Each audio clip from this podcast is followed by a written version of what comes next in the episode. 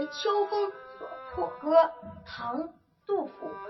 八月秋高风怒号，卷我屋上三重茅。茅飞渡江洒江郊，高者挂卷长林梢，下者飘转沉塘坳。南村群童欺我老狐狸，忍人对面为盗贼。公然抱茅入竹去，唇焦口燥呼不得。归来倚杖自叹息，俄顷风定云墨色。秋天漠漠向昏黑，父亲多年冷似铁。骄傲恶物踏凛冽，床头屋漏无干处，雨脚如麻未断绝。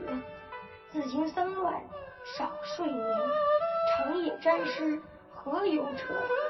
安得广厦千万间，大庇天下寒士俱欢颜。风雨不斗安如山。呜呼！何时眼前突现此屋？五炉独破，受斗此一炉。